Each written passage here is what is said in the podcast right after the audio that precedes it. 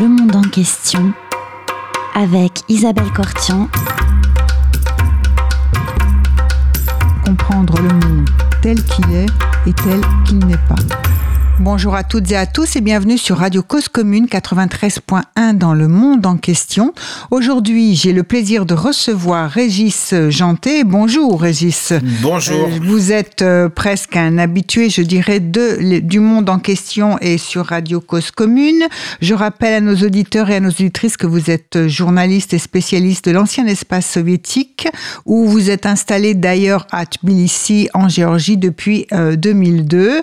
Vous couvrez donc en particulier l'actualité de tous ces pays qui sont issus de l'ancienne Union soviétique, euh, soit pour Radio France Internationale, pour France 24, pour Le Figaro, euh, Radio France et le bulletin d'industrie pétrolière, notamment. Et vous écrivez aussi euh, des notes, comme la note particulière dont nous allons parler aujourd'hui, qui a trait au cercle dirigeant russe, en une note que vous avez fait pour l'IFRI, l'Institut français des relations internationales, un think tank français, et c'est une note dans laquelle vous vous interrogez sur euh, l'infaillible loyauté ou la faillible loyauté au système poutinien de tous ceux qui gravitent autour de Poutine aujourd'hui. Alors avec vous, si vous le voulez bien, on va essayer de comprendre qui sont les hommes auprès de Poutine, comment euh, Poutine euh, a progressivement en mis autour de lui euh, euh, un certain nombre de, de, de, gens, comment ils ont pu euh,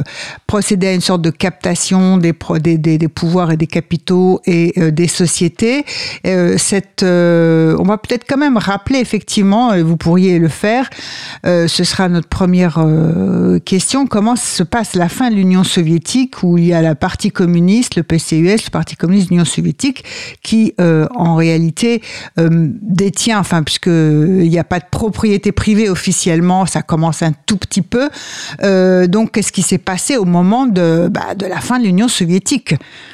Pour la distribution des richesses ou le vol des richesses ou le pillage des richesses, la constitution des oligarques. En effet, c'est une longue euh, une longue histoire euh, qui euh, alors que, si on, on, part vraiment de là où vous demandez de le faire juste au, au lendemain de l'Union soviétique, ça nous fait remonter loin en réalité, mais là effectivement, on a des gens 30 qui sont ans, oui. voilà, et des gens qui sont disons en bonne position pour mettre la main sur une partie des avoirs euh, autrefois étatiques soviétiques et qui vont être privatisés petit à petit, c'est ce qu'on appelait les directeurs rouges. Mais à vrai dire, de ces gens-là, il reste pas, pas grand-chose. Enfin, certains ou leurs descendants vont devenir des gens importants, immensément riches, etc. Mais euh, peut-être ce qui sera un peu plus important, c'est un peu plus tard, et notamment l'année 1996, qui est une année tr très importante, c'est la réélection d'Eltsine. Eltsine est au plus bas euh, dans les sondages, autour de 6% euh, au mois de janvier 96. L'élection va, va, venir au mois de, de au, au, printemps, à l'été. Et en fait, un bloc de, de, de ce qu'on va appeler les oligarques, qui ne sont pas vraiment des oligarques encore, mais qui ont de l'argent, vont décider de le soutenir quoi qu'il en soit, en se disant euh, si c'est pas lui qui est élu, ce seront les communistes et il en sera fini de, notre fortune. Et donc ils vont vraiment mettre euh, en place un énorme euh, système euh, mêlant argent, influence, médias et tout ce que vous voulez pour pour le faire réélire, ce qui va marcher. Et l'accord sera en fait de, dire eh bien nous faisons réélire le président à condition que le président eh nous nous aide à mettre la main sur une partie des richesses nationales qu'on va développer. Et c'est là qu'ils vont véritablement devenir euh, oligarques. On parle beaucoup des oligarques, mais en fait c'est une courte période de, de la Russie post-soviétique puisque c'est donc 1996 et puis en 2002 ça sera fini l'oligarque puisque Poutine qui est arrivé lui au pouvoir en 2000 va casser ce système, va casser les oligarques en tant qu'oligarques. Qui vont rester milliardaires mais ils ne seront plus influents en politique. Et il le fait avec cette fameuse affaire Rodorkovsky qui était le qui est, qui est, toujours vivant, mais qui est un qui était un oligarque à l'époque, un, un, un, vrai mania du pétrole, oui, et qui euh, avec la société qui, Yukos. Avec la société Yukos, et Poutine va en faire un exemple, euh, casser son entreprise, le mettre en prison pour euh, pour une dizaine d'années, et à seule fin justement de faire en sorte que le pouvoir ne soit plus dans les mains des oligarques, du privé en quelque sorte, mais revienne dans les mains euh, bah, de, du corps auquel il appartenait lui, qui est l'ancien KGB devenu FSB.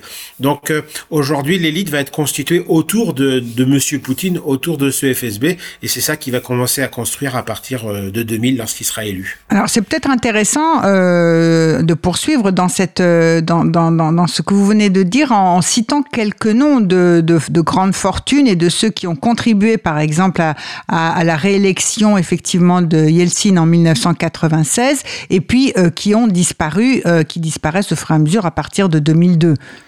Effectivement, alors il faut, on parle toujours des cas. Euh, il y, a, trois principaux oligarques qui vont disparaître euh, à ce moment-là, au début des années 2000. Donc, quand Poutine instaure son, son régime à lui, euh, qui sont Rodorkovsky, on vient d'en parler, patron de la société Yukos, qui faisait effectivement partie de cette petite équipe de d'oligarques, de banquiers qui ont fait euh, réélire Eltsine, ce qu'on appelait à l'époque la Semir Banquière China, les sept banquiers, qui étaient en réalité une, une dizaine. Et puis il y en avait euh, deux autres qui faisaient aussi partie de la Semir Banquière China, euh, Boris Berezovsky, très connu, et euh, Vladimir Gusinski, qui était notamment présent dans dans les médias, mais pas seulement. Ça, ces trois-là vont être détruits, vont perdre leurs euh, leurs biens et vont complètement disparaître de la scène politique. Les autres, on les connaît encore. Les autres euh, sont même, il y, a, y a un an encore, par exemple, Vladimir Potanin, euh, qui est un, un, un, mania de la métallurgie, euh, du, euh, du nickel, par exemple, eh bien, était encore la première fortune de Russie. Donc, comme quoi, on peut être quelqu'un qui vient pas directement du cercle de Poutine et être la première fortune de Russie. Et il y en a d'autres très puissants comme ça. On connaît Abramovich, on connaît Mikhail Friedman, on connaît Oleg Deripaska, qui sont pas des gens qui appartiennent à l'équipe de Monsieur Poutine, qui sont venus après, dont il a hérité en quelque sorte, pour des raisons sans doute économiques, pour pas trop déstabiliser l'économie russe. Monsieur Poutine a décidé de les garder dans le jeu à une seule condition, qu'ils acceptent les nouvelles règles du jeu, c'est-à-dire qu'ils soient des hommes d'affaires au service du régime, donc éventuellement de temps en temps vont, vont payer des choses pour le régime, pour mmh. aider le régime, mais qui n'interviendront plus dans la politique, qui ne financeront pas de, de, de députés, par exemple, etc. Et donc ça, c'est une partie des équipes dirigeantes autour de Monsieur Poutine aujourd'hui, mais qui sont effectivement restées en odeur de sainteté. Alors, au départ, vu de l'extérieur, euh, en particulier en Occident ou en Europe, on disait que euh, effectivement Poutine posait ses conditions. Vous pouvez être, euh, et après en particulier l'affaire Khodorkovsky, vous pouvez effectivement être oligarque, rester oligarque et garder vos richesses, à condition que vous ne fassiez pas de politique. Mais en réalité, la, règle du jeu était bien plus grande que ça, bien plus avec beaucoup plus de, contraintes que cela, non? Au, au, niveau, vous voulez dire de l'oligarchie Oui, ou... oui, au niveau des conditions imposées euh, à, par Poutine à, pour à ces, gens-là. à, ces, ces, ces, oligarques qui avaient constitué des, des, des, fortunes dont on dit on ne va pas vous les confisquer, mais euh... en fait, euh, le régime de Poutine va même être construit autour de ces fortunes. C'est mm -hmm. vraiment euh, les gens en France parfois j'entends dire qui, qui semblent croire que Monsieur Poutine est, est très dur avec les oligarques au nom du peuple. C'est exactement le contraire en réalité. C'est tout le régime de Monsieur Poutine est construit autour des puissants, autour des puissances d'argent, et il a même fait en sorte qu'une partie de ses amis d'enfance, qui n'avaient aucun talent particulier pour les affaires probablement, sont euh, devenus des, des, milliardaires. Je pense à Gennady euh, Timchenko, par exemple, je pense euh, aux frères Rothenberg et aussi aux frères Kovalchuk, donc qui sont aujourd'hui des, des, des, milliardaires et qui, pour certains, comptent vraiment parmi les, les, toutes premières fortunes de Russie, comme comme celle de Timchenko, qui est dans le pétrole, lui, par exemple. Quoi. Donc la, condition première, ça va être de ne pas s'immiscer dans la politique, et le, versant de, cela, ça va être ben, d'accepter de, servir ce régime, de contribuer à la puissance euh, de ce régime. Euh, ça peut être en rendant des services sociaux, par exemple. Abramovich euh, s'est trouvé à un moment donné euh, devoir être le, gouverneur de sa, euh, région natale, en Sibérie, parce qu'en en fait, le, le contrat, c'est qu'il prenait en charge financièrement une partie du, du, du social, si je puis dire, du soutien social euh, à, à, à cette région. Donc il se substitue à l'État, ou on pourrait dire aussi que c'est une sorte d'impôt euh, euh, déguisé en quelque sorte. Quoi. Euh, on va euh, se retrouver avec d'autres qui vont devoir offrir un stade au moment des Jeux Olympiques de Sochi, par exemple, ou, ou, des, ou de la Coupe du Monde de football. D'autres vont rendre des services à l'étranger, à la politique étrangère, en faisant des investissements, par exemple, importants, stratégiques pour pour la politique russe, pas pas pour le commerce. Je pense par exemple à l'investissement de Deripaska dans une mine d'aluminium au Monténégro. C'était une manière de, voilà, de, de, pour la Russie de, de demeurer, de, de renforcer ses positions comme acteur politique et donc géopolitique euh, au, au, Monténégro, dans les Balkans. Deripaska qui avait dit il y a quelques années dans une interview au Financial Times que, que en fait, lui, la seule chose qu'il désirait dans la vie, c'était rendre service à l'État russe. Donc ça mhm. montrait bien combien on n'était plus dans l'oligarchie, mais au contraire dans des gens qui, qui rendent leur fortune en quelque sorte ou qui la mettent au service euh, du régime de Monsieur Poutine. Oui. Et, et alors, euh, quels sont, euh, est-ce que ce sont ces oligarques, les, les cercles les plus fidèles et les dirigeants, les cercles dirigeants qui constituent l'élite dirigeante façonnée par Poutine euh, au fil des années? C'est un groupe stable, venez-vous de nous dire. mais est-ce qu'ils sont tous des oligarques? Comment ça s'est constitué Vous avez parlé d'amis d'enfance qu'il a contribué à rendre riche, enrichir. Ça, c'est une chose. Est-ce qu'il a fait intervenir euh, euh, est-ce qu'il a fait ça pour tout le monde? Et en particulier, vous avez parlé de son milieu d'origine, enfin de sa formation d'origine au KGB. Donc, est-ce que euh, ce sont quels sont ses, principaux soutiens à Poutine? Enfin, ses principaux appuis, oui. En fait, ce qui va faire la, la force, je pense, du régime de, de Monsieur Poutine et qui fait qu'aujourd'hui, euh, euh, bien malin serait celui qui serait capable de dire euh, si ce, ce, régime va tomber dans les mois ou les, ou les années qui viennent. bon, tout dépend, beaucoup dépend en tout cas du résultat de, de la guerre en Ukraine. Si la Russie devait véritablement perdre, on peut imaginer qu'il y aurait des, des grosses tensions à, l'intérieur du régime, dans, dans, parmi ses élites justement, et que on pourrait assister à une révolution de palais. Mais pour le moment, tout ça est très théorique. Donc effectivement, c'est un, un, régime qui est, dont la force tient notamment à son côté inclusif, c'est-à-dire qu'il y a différents cercles qui sont qui sont différents, qui sont intégrés dans dans ce régime. On vient de parler des oligarques. En fait, il faudrait dire des anciens oligarques, puisque depuis 2002, ils sont plus oligarques en tant que tels, au sens propre du terme. Ce sont simplement des hommes d'affaires dont les fortunes sont mises au service euh, ou euh, de de de de, de, de l'État et du régime de Monsieur Poutine. Et s'il ne le fait pas, il risquerait fortement de de perdre euh, bah, cette fortune, mhm. on les déposséderait, ce serait vécu comme, euh, comme un, acte de, de non-loyauté. Euh, alors, on, retrouve effectivement plusieurs cercles. Euh, il y a des gens qui, euh, parmi ceux qui ont de l'argent, il y a les amis de Monsieur Poutine. Il y a une, bande de, gens très proches qui certains ont fait du judo avec Monsieur Poutine à une époque. D'autres ont fait partie des gens qui l'ont accompagné au début dans sa carrière politique et de fonctionnaire, de haut fonctionnaire euh, hors du KGB lorsqu'il est revenu à Saint-Pétersbourg après la dissolution de, de l'Union soviétique. Et ces gens-là sont aussi des milliardaires. Je pensais donc, je les ai cités déjà, Gennady Timchenko, les frères Rothenberg, les frères euh, Kovalchuk, qui sont assez riches, mais qui sont pas forcément les plus riches. Euh, monsieur aperçu en mesurant euh, en 2020 euh, leur fortune, simplement, je parle simplement des fortunes privées, donc ça c'est qu'une partie de la richesse de la Russie. parmi les 100 premières fortunes de ce qu'on appelle le classement Forbes, ce magazine anglo-saxon qui classe notamment les milliardaires, que, que les amis proches de Monsieur Poutine représentaient simplement 6% des 100 premières fortune de Russie privée. Donc c'est pas euh, ici important que ça. En revanche, euh, ils sont très puissants euh, d'abord parce qu'on on va leur donner des niches très importantes pour le régime, par exemple le contrôle de certains médias, le contrôle, le fait de contrôler d'autres milliardaires pour être certain que la fortune de ces gens-là n'aille pas soutenir des opposants ou d'autres personnalités dans le régime. Contrôler d'autres milliardaires, ça veut dire investir dans leur société, détenir des parts ou carrément être comme le numéro 2 dans une ambassade autrefois, c'est-à-dire euh, être là pour surveiller Effectivement, ça va passer par le capital. Je pense à notamment Gennady Timchenko, qui s'est retrouvé euh, actionnaire d'une grande société qui fait du gaz liquéfié, euh, la, société Novatec. L'histoire un tout petit peu plus compliquée, c'est que le propriétaire de Novatec, qui lui est un vrai pétrolier, qui est pas un oligarque, qui est pas un politique, à un moment donné, à l'arrivée de M. Poutine au pouvoir, s'est senti très menacé. On a, on a menacé de lui prendre ses meilleurs gisements. On a même euh, menacé sa vie à l'époque. Et lui s'est dit, bah, le meilleur moyen pour que je sois protégé, c'est que j'ai dans mon capital des amis de Monsieur Poutine. Et c'est lui en fait qui a invité euh, Timchenko, qui avait participé, voilà, qui avait pratiqué le judo. Il lui a offert des parts dans sa société. Euh, concrètement, je sais pas comment ça s'est passé, mais je crois qu'on a dû lui faire euh, des, des prix très avantageux. Et donc Timchenko se trouve intéressé. Et donc d'abord protège l'affaire, donc les affaires de Novatech, et deuxièmement, c'est avéré aussi un porte-parole, parce que ça c'est très difficile dans, dans un régime comme ça, la question de l'accès à l'oreille du président euh, les gens même du pouvoir disent l'accès au corps, vraiment au sens ancien du terme, comme dans chez l'historien euh, Kantorowicz avait parlé de, des deux du corps du roi. Corps du roi voilà.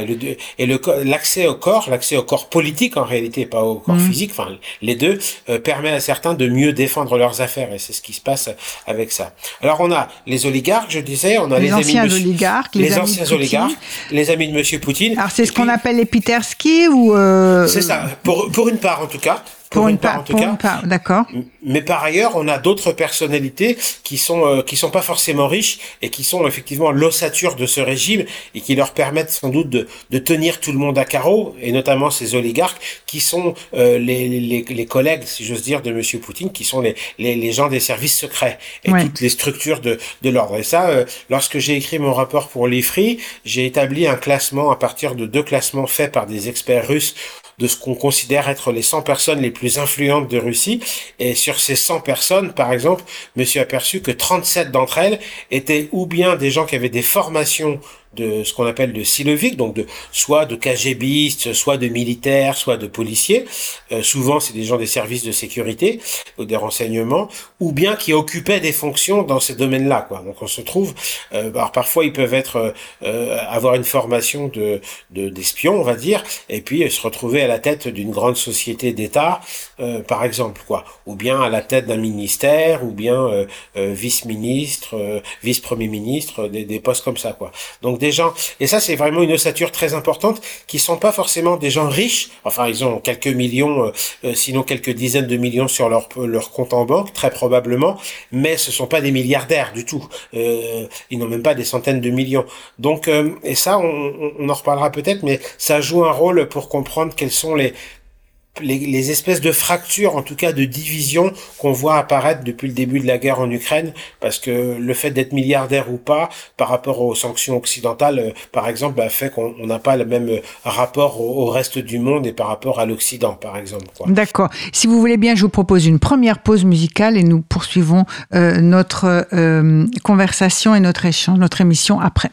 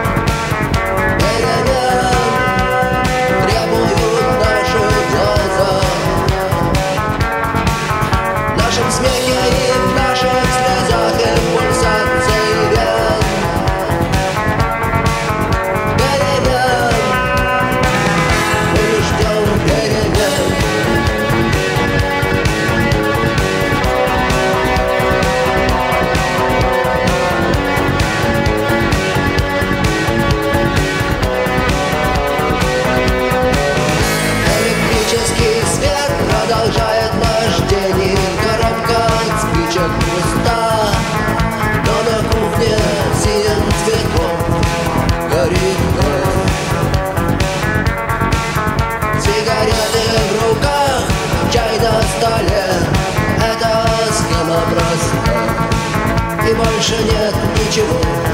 Все находится в нас.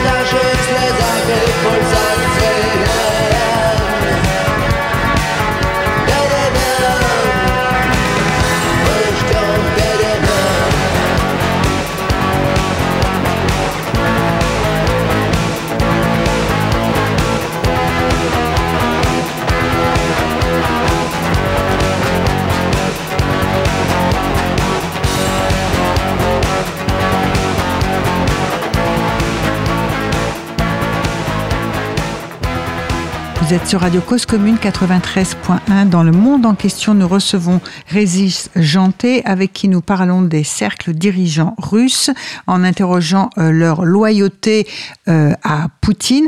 Euh, ben justement, à propos de loyauté, vous disiez que c'était difficile. Vous montriez les gens qui étaient les plus autour de, de Poutine. Donc, on parlait des anciens oligarques, hein, qui sont devenus de simples hommes d'affaires sans prétention à quelconque à détenir un pouvoir politique, mais qui se soumettent euh, à, Poutine. Il y a les amis de Poutine euh, qu'on peut appeler pour qui sont la plupart, pour la plupart originaires de Saint-Pétersbourg ou qui ont fait du judo avec lui. Et puis il y avait aussi ce que vous avez appelé l'ossature du régime, c'est les ce qu'on, appelle souvent dans dans la presse les siloviki, c'est-à-dire tous ceux qui ont appartenu ont une formation, euh, soit dans le KGB, soit dans les services de renseignement, militaire, sécurité, etc.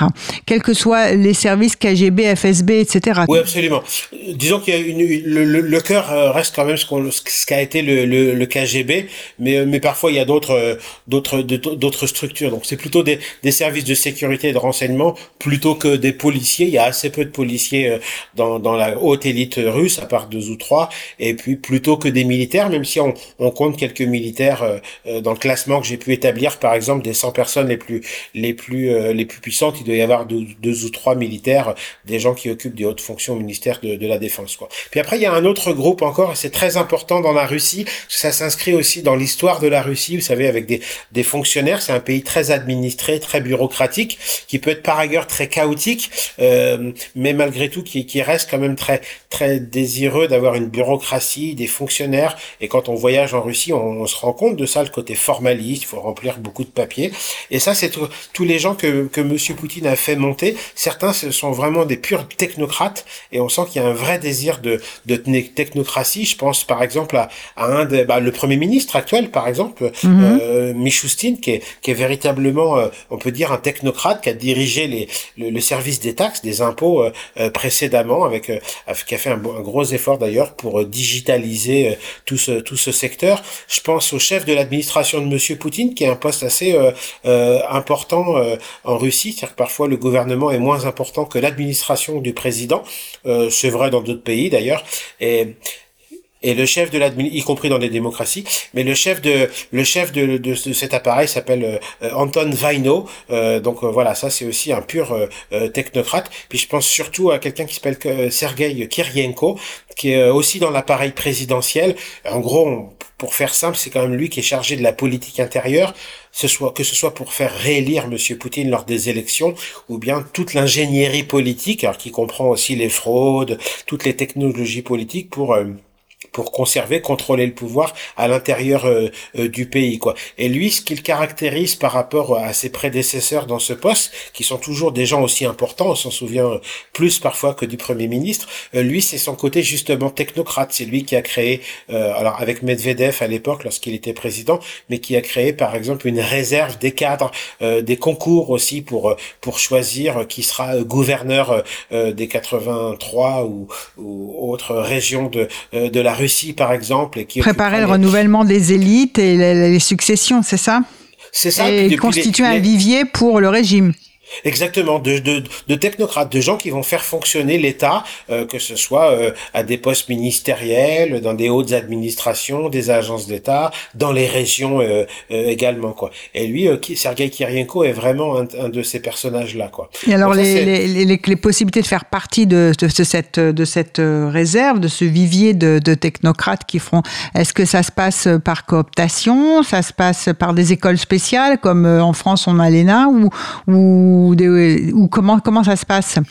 Alors ça se passe un peu comme ça, effectivement, on a des, des entités euh, qui sont où on forme l'élite. Je pense évidemment euh, au MGIMO, euh, donc l'institut des études internationales qui forme notamment les diplomates, mais aussi une partie des espions qui travailleront à l'étranger. Donc ça c'est à l'université de Moscou, mais on a d'autres d'autres d'autres écoles. Il n'y a pas véritablement l'équivalent de de de, de l'ENA par exemple, de, de l'école d'administration, mais il y a quelques universités qui forment des des hauts fonctionnaires.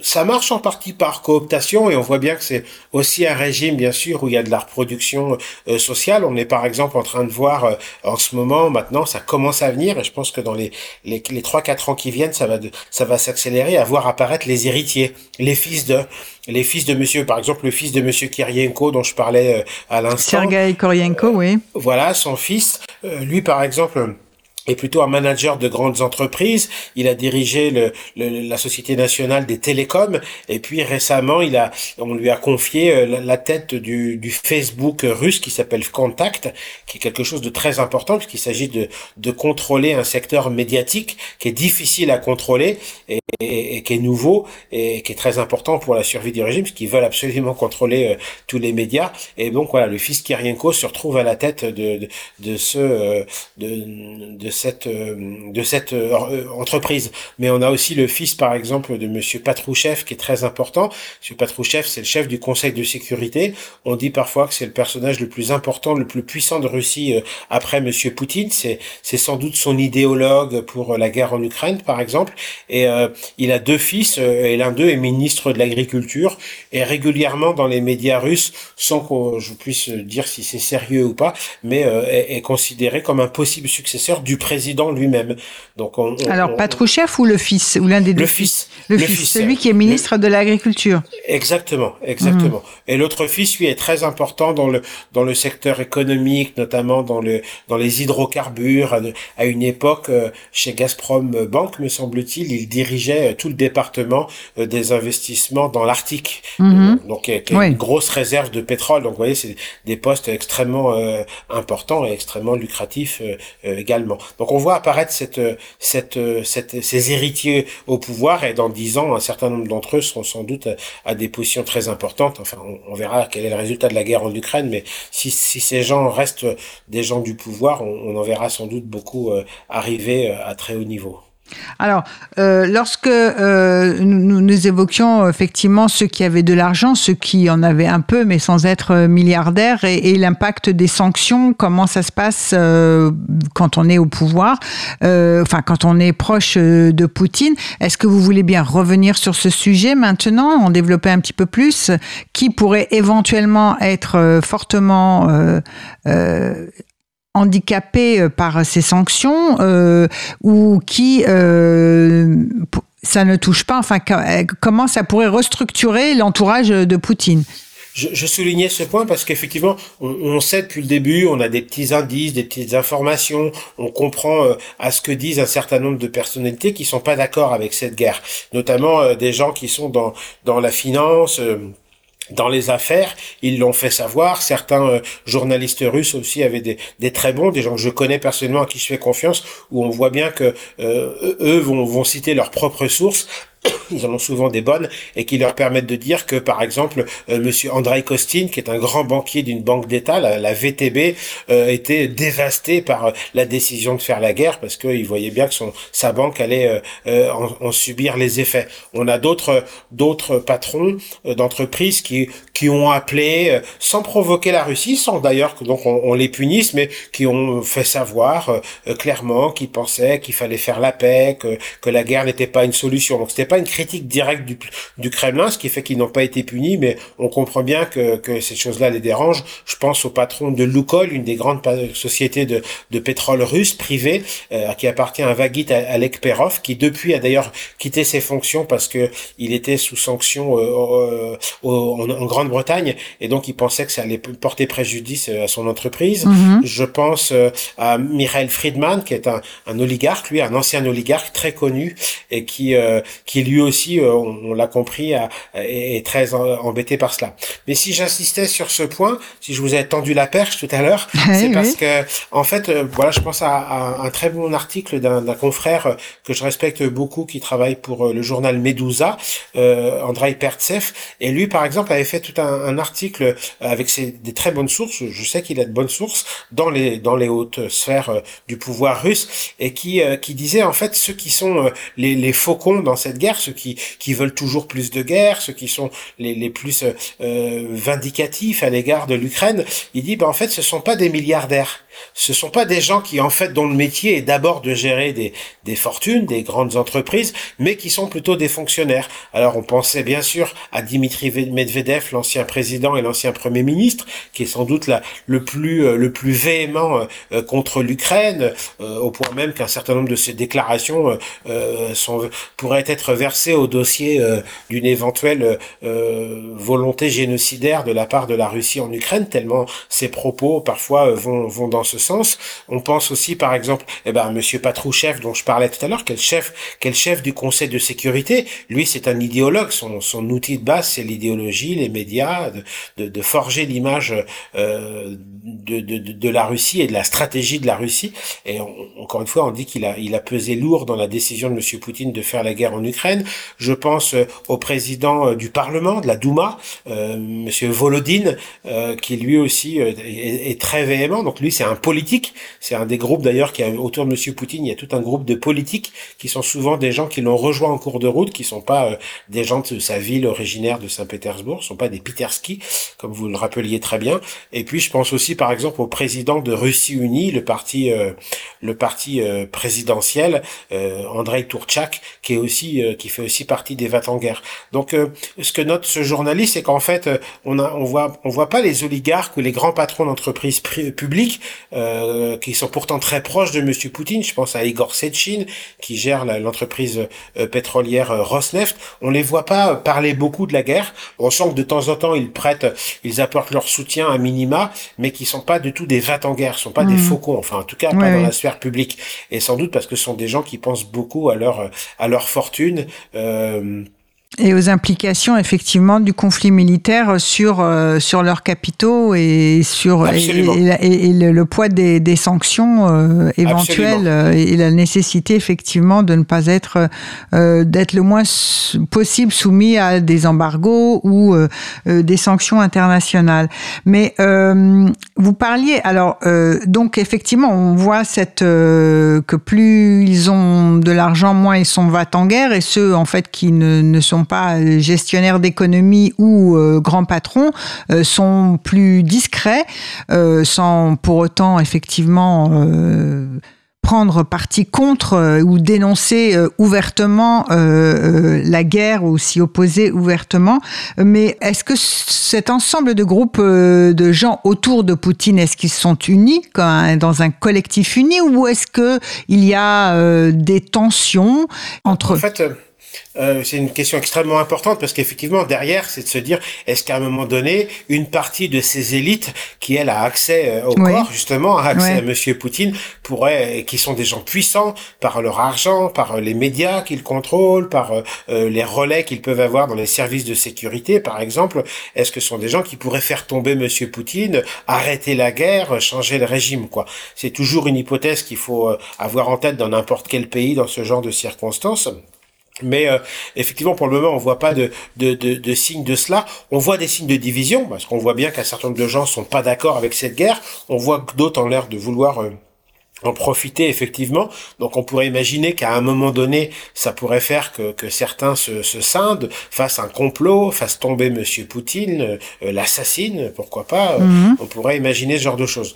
Euh, ce qui le, ce qui leur rendrait cela possible. Euh, alors il y a une sorte d'arbitrage que font ces gens entre entre comment dire l'avantage qu'ils ont à rester dans le système et l'avantage qu'ils auraient à en sortir, avec tous les risques qui vont avec, parce que quelqu'un qui se découvrirait aujourd'hui comme étant euh, anti-Poutine, euh, perdrait toute sa fortune. On a vu quelqu'un qui était qui, était milliardaire et qui s'appelle euh, Oleg Tinkov, qui est un propriétaire de banque, qui est plutôt une banque qui s'est fait toute seule en marge du poutinisme. Donc c'est pas par hasard que c'est ce genre de personne qui a pris les risques à un moment donné, mais il a ouvertement critiqué l'agression contre l'Ukraine. Le lendemain, des gens du KGB, selon les informations que lui a révélées à la presse américaine, des gens du KGB sont allés voir ses partenaires partenaires, les co-actionnaires de, de, son entreprise, euh, de sa banque, en, en leur disant euh, soit vous vous séparez de, de, ce monsieur, soit vous allez tout perdre. Et donc ils l'ont ils l'ont forcé à partir. Et, et, euh, et Tinkoff a revendu euh, ses parts à, à, à, Potanin, donc un ancien oligarque. Et selon ses dires, il aurait revendu donc ses parts à 3% de, de leur valeur. Donc donc évidemment quelqu'un qui montrerait bonne affaire, la bonne aubaine, comme dirait la bonne aubaine. et, Et quelqu'un qui montrerait effectivement son opposition à la guerre perdrait tout, qu'il soit fonctionnaire ou qu'il soit euh, euh, milliardaire. Donc pour le moment, le coût, euh, le bar, la, barre est très élevée en quelque sorte. Donc on peut pas l'imaginer pour le moment. Cela dit, à un moment donné, si les sanctions devaient payer, ce qui est assez improbable parce que ça prend beaucoup de temps, les sanctions, elles payent, elles font peser, elles, pèsent très lourd sur la Russie, mais peut-être pas au point de faire que ces gens-là, par exemple, se désolidariseraient du régime et de, et de Monsieur Poutine, quoi. Donc, mais on, on sent que la fracture est certainement autour de, la question de, effectivement, de, l'argent, de, euh, je pense à, si je regarde dans le passé, quand j'analysais euh, qu'est-ce qui faisait que on avait euh, des signes d'opposition avant la guerre, hein, dans, j'ai envie de dire, en, temps normal, si j'ose dire, qu'est-ce qui faisait que ces gens-là pouvaient se faire la guerre entre eux, se, se, se concurrencer, c'était souvent des purs intérêts matériels. Par exemple, Igor Sechin, qui est dans le pétrole, donc, qui produit du pétrole avec Rosneft, euh, eh bien, a été souvent en guerre soit contre Monsieur Timchenko, soit contre un autre euh, patron d'entreprise publique qui s'appelle Monsieur Tokarev, qui, qui gère l'entreprise de Transneft. Et dans les deux cas, que ce soit Transneft ou bien l'entreprise de Monsieur Timchenko, il transportait le pétrole. L'un parce que Transneft contrôle les pipelines euh, nationaux, qui sont publics, l'autre parce qu'il avait une société de transport euh, de, de, fret, euh, de, de wagons de transport de, de, pétrole, et que dans les deux cas, Monsieur Sechin était mécontent du prix qu'on lui faisait payer pour le transport. Et donc, vous voyez, c'était, il n'y avait pas du tout d'idéologie, il n'y avait pas d'affaire de je viens de tel groupe ou tel groupe, c'était pas du clanisme, c'était du pur intérêt matériel en l'occurrence. Euh, et financier quoi. Donc ça on le trouve de temps en temps, ce qui fait qu'on on sent pas, euh, on sent que c'est un groupe qui est soudé. D'abord il a été soudé parce qu'il a été construit depuis comme 22 ans que Monsieur Poutine euh, est au pouvoir. Il a été construit par Monsieur Poutine. Donc c'est des gens qui doivent essentiellement leur fortune à, à Monsieur Poutine, à sa bonne volonté, aux accords et à la place qu'on leur a laissé prendre dans cette élite. Donc pour eux, il est difficile d'exister hors de d'un groupe dont où, le, celui qui les a fait entrer est Monsieur Poutine. Donc c'est sans doute difficile. Ensuite, il y a la pression dont, dont je parlais. Vous risquez gros, à, à, vous risquez non seulement de perdre votre fortune, mais surtout peut-être, pourquoi pas, de mourir ou, ou bien d'être emprisonné comme ça avait été le cas en son mhm. temps pour, pour Rodorkovski. On imagine bien que si quelqu'un aujourd'hui parmi les plus puissants montrait ce genre de signes, on se, on se, Monsieur Poutine demanderait aux KGBistes, aux, aux Siloviki, euh, de comment dire, euh, euh, d'en faire un exemple à la vue de tout le monde pour dissuader une deuxième ou une troisième personne d'en faire autant quoi. Et c'est ce qui explique entre autres la solidité de ce régime. Oui. Alors, alors donc la solidité du, régime, ce qui veut dire aussi que les, enfin, euh, enfin vous montrez qu'il est très solide et, en même temps, euh, euh, effectivement, euh, vous citiez une étude d'un politiste Milan Slovic dans votre propre rapport pour l'IFRI, montrant que 70% des régimes autoritaires s'effondrent à la suite de conflits intra-élitaires. Donc, la, vous, vous voyez que c'était en particulier vrai dans la seconde moitié du 19e siècle. Si le système autour de Poutine est effectivement bien fort et bien uni, euh, il n'y a pas de chance que ça s'effondre pour l'instant. Oui, effectivement. Effectivement. C'est pour ça que j'ai fait ce rapport aussi. Bah oui. Effectivement, on voit bien que ça vient, ça, sans doute qu'une une des chances que le, une des possibilités que ce régime tombe viendrait de l'intérieur d'un coup d'État euh, euh, parmi les parmi les puissants. On a l'impression que la population, euh, de, par son état d'esprit, peut-être aussi de du fait de la de la comment dire de de, de, de la pression qui est mise sur la population, fait que on a l'impression que ça viendra pas pour le moment de la rue. Donc, si ça vient pas de la rue, ça peut peut-être venir des couloirs du pouvoir, quoi. Ce qu'on appelle les révolutions de palais, quoi. Mais euh, ça aussi, ça reste pour le moment euh, improbable. Mais effectivement, c'est statistique. C'est quelqu'un qui a fait des, des, statistiques sur euh, sur des dizaines de, de, régimes dans le monde entier et qui s'aperçoit que effectivement, dans 70% des cas, ça, ces régimes tombent parce que à un moment donné, il y a un désaccord parmi parmi les élites, parmi les oligarques, parmi les, les militaires, selon selon les pays auxquels auxquels on songe, quoi. Donc ça, effectivement, et c'était le but en quelque sorte des sanctions, même si euh, pour avoir un peu parlé avec des gens qui ont réfléchi et qui ont imposé les sanctions sur la Russie ces dernières années, et, euh, ces gens-là sont très intelligents et ils savent très bien que ça n'allait pas produire des résultats en, six mois ou en un an, mais enfin, ça a déjà euh, il y a déjà quand même de la pression sur la Russie. Il suffit de voir avec quelle, avec quelle euh, constance le régime russe euh, critique les sanctions. Donc s'il passe son temps à les critiquer, c'est sans doute que ça le dérange et que ça lui fait peur et que ça, lui pose problème, effectivement. Quoi. Mais, euh, mais pour le moment, il faut être prudent et on n'a vraiment pas d'indices qui peuvent montrer que, que ce régime va se diviser et, va tomber du fait de ces dissensions internes. Je vous propose, si vous voulez bien, une seconde pause musicale nous nous retrouvons tout de suite après.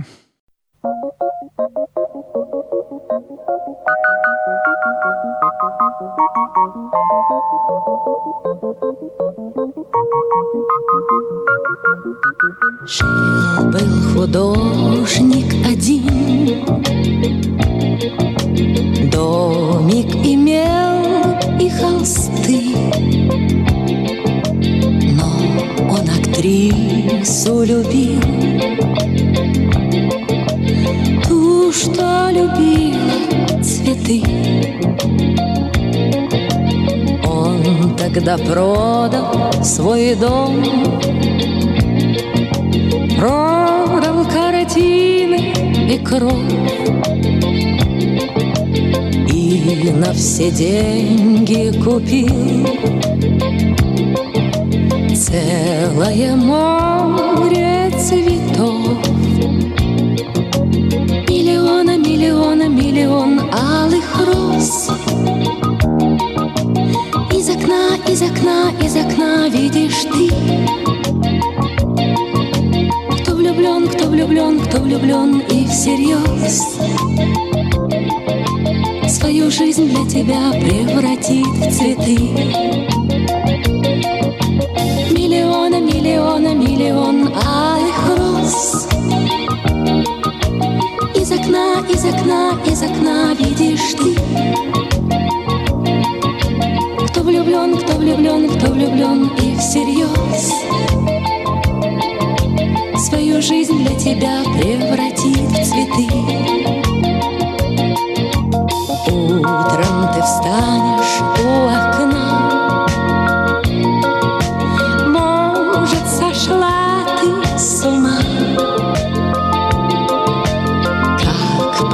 Share.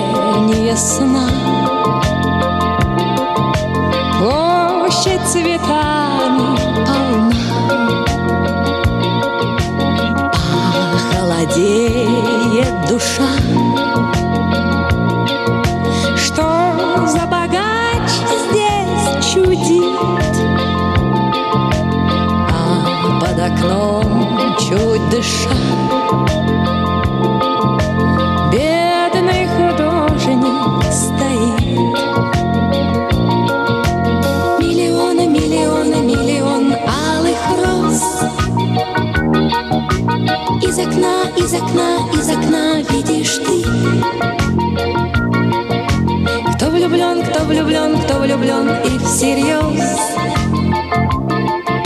Свою жизнь для тебя превратит в цветы.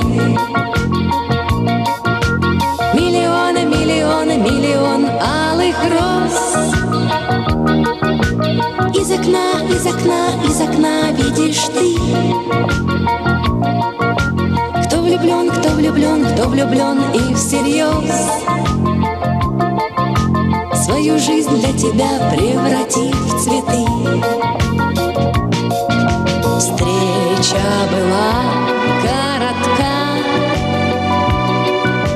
Ночь ее поезд увез. Но в ее жизни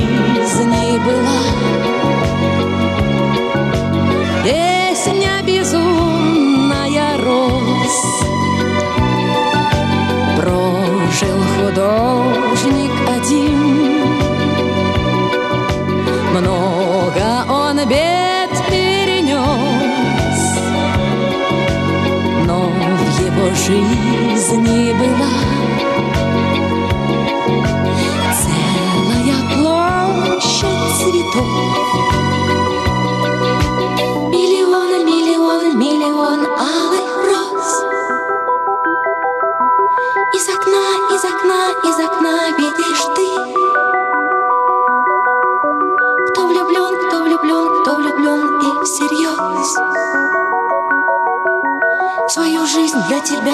преврати в цветы. Миллионы, миллионы, миллионы алых роз. Из окна, из окна, из окна видишь ты. Кто влюблен, кто влюблен, кто влюблен и всерьез. Свою жизнь для тебя превратит в цветы.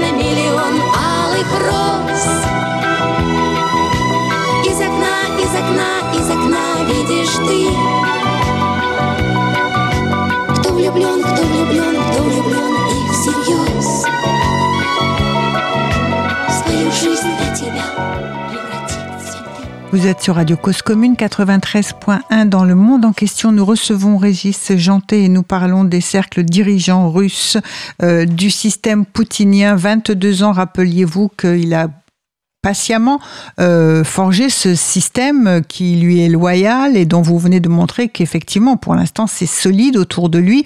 Euh, les chances, il faut être prudent et ne surtout pas penser que ça peut s'écrouler euh, euh, du, du jour au lendemain parce que le risque est, est trop grand pour ceux qui voudraient. euh, Enfin, il n'y a pas encore les, les- les éléments nécessaires pour une fracture véritable de se de se poser. Peut-être que la guerre, le tournant, si l'Ukraine remportait quelques victoires, euh, on pourrait imaginer possible cette scission, mais pour l'instant c'est pas le cas. Alors le euh, euh, Qu'est-ce que, euh, quels sont les, les- les- Vous avez parlé du Conseil de sécurité autour de, de Poutine et de son importance. Est-ce que c'est ça la structure la plus importante après Poutine? Ou est-ce que on- est-ce qu'ils travaillent ensemble ou est-ce que c'est Poutine tout seul ou que- quelles sont les, les structures tout à fait En fait, on, a l'impression, euh, par les informations qu'on a, par euh, en, en lisant quelques bons journalistes et bons experts russes, que que, ce qui s'est passé depuis notamment 2014, c'est qu'il y a eu une, une vraie réduction euh, du cercle de, gens qui dirigent et qui prennent les grandes décisions euh, en Russie. Si par exemple au moment de l'annexion de la Crimée en, en mars, mars 2014, la décision est prise euh, par un groupe déjà restreint, mais on parle de six ou sept personnes, donc Monsieur Poutine, quelques le, patron du KGB, du FSB de l'époque, le patron du comité d'enquête, donc voilà des Siloviki Mhm. Des, des hommes des, stru- des structures de force, et puis euh, un ami de, de, de, de l'époque de Saint-Pétersbourg, ce milliardaire aujourd'hui, euh, Yuri Kovalchuk, qui semble vraiment très important et qui semble aussi un idéologue. Et puis donc, comme le patron du service de sécurité, euh, euh, Patrouchev. Donc on a affaire beaucoup à des idéologues, des gens qui, qui, sont, euh, qui sont moins sur une rationalité, euh, enfin, qui sont sur une certaine rationalité certainement, mais qui sont d'abord sur l'idéologie, sur la place de la Russie dans le monde, sur la grandeur de la Russie, sur euh, le fait que l'Occident euh, représente un danger pour, euh, pour ce régime et pour ses intérêts géopolitiques. De la tort, nécessité de la, pour la Russie aussi d'avoir un espace qu'il continue de contrôler le plus loin Voilà. possible de, des frontières de l'Europe et le plus loin possible des frontières de l'OTAN. Comme on appelle un- une idéologie, les idéologues, c'est c'est ça, voilà. Oui, c'est ça. Euh, Enfin, c'est ce, ce et- d'idéologue, oui. Et je parle d'idéologie parce que avant de conclure que euh, que ce serait la la Russie aurait raison, qu'elle serait véritablement menacée par l'OTAN, il faudrait revenir là-dessus et c'est loin d'être évident. C'est Oui, loin d'être évident. Mais effectivement, vous avez raison. Euh, et ce qu'on a vu en tout cas, c'est que jusqu'à 2002, jusqu'à 2022 par exemple, entre le moment de l'annexion de la Crimée en 2014 et le 21 février dernier, souvenez-vous, Mhm. ce Conseil de sécurité euh, assez lunaire euh, où on voit Monsieur Poutine euh, faire comparaître chacun des grands fait. dirigeants justement de, de son pays. On voit qu'il en a humilié un ou deux, etc. Et là, on a vraiment l'impression que le cercle s'est tellement restreint qu'aujourd'hui, on est dans une sorte d'autocratie euh, pure et dure, et que donc, euh, éventuellement, il y a des gens qui influencent Monsieur Russie, Monsieur Poutine, parce qu'ils ont accès à son oreille, à son corps. Ils peuvent, ils peuvent lui dire des choses et l'influencer, mais et, l'aider à réfléchir, si j'ose dire. Mais en tout cas, ils n'ont pas, euh, ils n'auraient plus la vraie décision, et la décision reviendrait maintenant à Monsieur Poutine. Donc, on a vraiment une réduction en quelque sorte de, de, de, de, de ce cercle. Ça, ça paraît euh, important.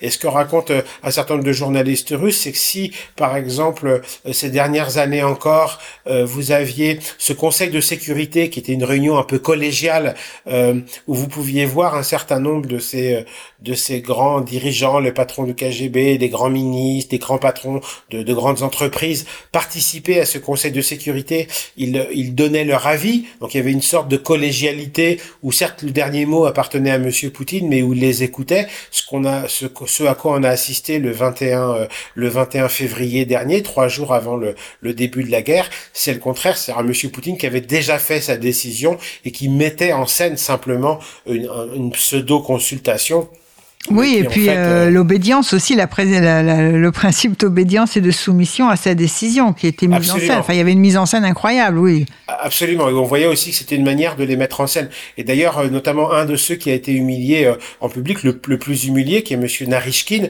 qui est le patron des services de sécurité, de, renseignement extérieur, le SVR, et qui est un, un vrai fidèle de Monsieur Poutine, qui, est, qui était à l'école avec lui d'ailleurs, mhm. à l'école du KGB à Moscou, l'école supérieur du KGB, et je me demandais pourquoi est-ce qu'il l'avait, pour, pourquoi est-ce que Poutine l'avait humilié, parce que Poutine n'humilie jamais habituellement ses plus proches euh, euh, alliés, il est puni même rarement, à vrai dire, il est puni presque jamais, et ça c'était très bizarre. Et moi, mon interprétation, mais ça reste mon interprétation, alors avec des éléments qui me permettent de l'étayer, mais j'en suis pas sûr du tout, mais c'est qu'en fait, lui, euh, notamment parce qu'il c'est le service de sécurité extérieure, il avait d'autres sources d'informations, parce que ses espions, ils travaille au Japon, il travaille à Paris, il travaille à Berlin, il travaille à Washington, et qui lui faisait peut-être dire que d'envahir l'Ukraine n'était pas une très bonne idée, parce que c'était dangereux. Et c'était la dernière chose. Et que, ce serait peut-être pas aussi simple que cela. Euh, Absolument. Et une histoire bouclée en quelques jours.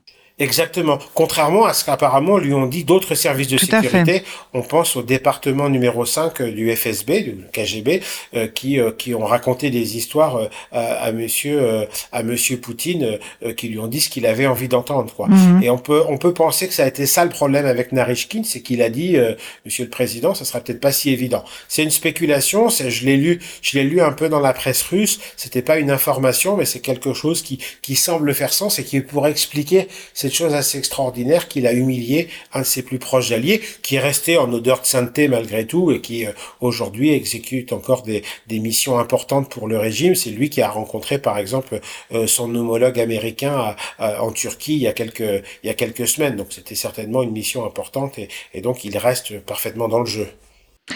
Alors, euh, je disais en introduction de l'émission en vous présentant que vous étiez un très bon connaisseur de, de, de cet espace euh, post-soviétique et qui n'inclut pas simplement la Russie, mais euh, autour les républiques, euh, les anciennes 15 républiques, enfin les anciennes 14, puisque 15 avec la Russie, plus les, les pays dits de l'Est. Comment, au sein de l'Union, l'ex-Union soviétique, on observe cette, ce, cette façon dont le régime de Poutine, effectivement, s'est euh, reconstruit autour d'un seul homme et cette, euh, cette fuite en avant dans la guerre ou peut-être pas fuite en avant. Enfin, en tout cas, euh, est-ce qu'on commence à en avoir peur? On prend ses distances. On a eu l'impression que la plupart de même de ses alliés semblaient prendre des distances vis-à-vis -vis de Poutine. Est-ce que c'est ça? Comment on observe ça? Euh, avec beaucoup d'inquiétude euh, évidemment, puisque euh, chacun pourrait s'imaginer à la place de l'Ukraine. Tout à fait. la Géorgie pour commencer, oui. La Géorgie pour commencer, puisque c'est la guerre qui a, qui a eu en Géorgie en 2008, et en fait c'est la même guerre, c'est la continuation. Donc beaucoup d'inquiétude en Géorgie, et puis tout le monde se dit que si la Russie, qui manifestement veut contrôler ce qu'elle appelle son étranger proche, eh bien si si elle devait gagner en Ukraine, eh bien, pourra sera en mesure euh, euh, d'exiger énormément euh, de, de, soumission de la part de à peu près toutes les anciennes républiques soviétiques, à part peut-être les Pays-Baltes qui font partie de l'OTAN aujourd'hui. Mhm. Donc, véritable inquiétude, que pas forcément liée à, à, ce qui se passe en interne en Russie sur ce dont on parlait à l'instant, le, le, le, fait que c'est devenu une autocratie, même si ça ça les amuse pas forcément, mais que ce soit une autocratie ou un régime plus collégial pour eux, ça change pas grand-chose. La question reste qu'est-ce que veut le Kremlin, que ce soit une personne ou, dix qui décident au Kremlin.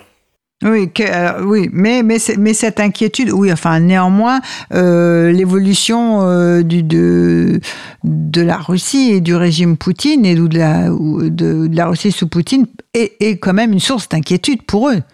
Oui, absolument, une grosse source d'inquiétude, et au point qu'on qu'on voit même par exemple les républiques d'Asie centrale, je pense au Kazakhstan par exemple, ou à l'Ouzbékistan, euh, dire les choses euh, parfois assez nettement, euh, leur, leur opposition, soutenir l'intégrité territoriale de l'Ukraine, ce qui est quand même assez osé, si on, on peut dire en ce moment, puisque c'est une manière de, de, de, dire cela au nez de Monsieur Poutine. Et le président kazakh, d'ailleurs, Tokayev, l'avait dit au mi-janvier dernier, il avait dit directement à Monsieur Poutine, en face de lui, à Saint-Pétersbourg.